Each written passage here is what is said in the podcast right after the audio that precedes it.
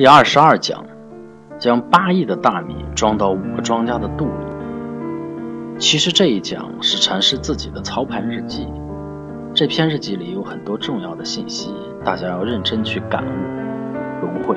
既然是闲话，我也全当用这一刻谈谈闲话。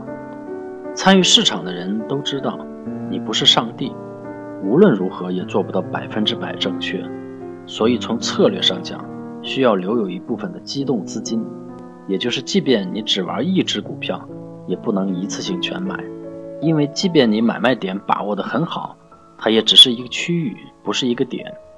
任何人宣称可以精确计算出来点位的都是瞎掰。但是买卖点是可以提前预判的，比如第一买点出现后，一个回调会紧跟着出现第二类买点。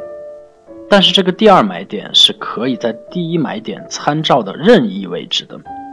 注意，在理论上来说，第二买点是可以低于第一买点的。也就是说，以第一买点的位置为参照，第二买点可以在其上，也可以在其下。当然，从经验上来看，第二买点基本是不会低于第一买点的。当然，最佳是连第一买点开始的第一段的三分之一。都回调不到，这就出现了最强的走势。当然，我们不能假设会出现最强走势，那怎么办呢？最好的训练方法就是符合第二买点的条件后就果断入场。但是如果出现最差的第二买点低于第一买点的情况，就要在次级别的反弹出现背驰后果断出场。当然，如果你能根据第二买点的次级别背驰精确入场。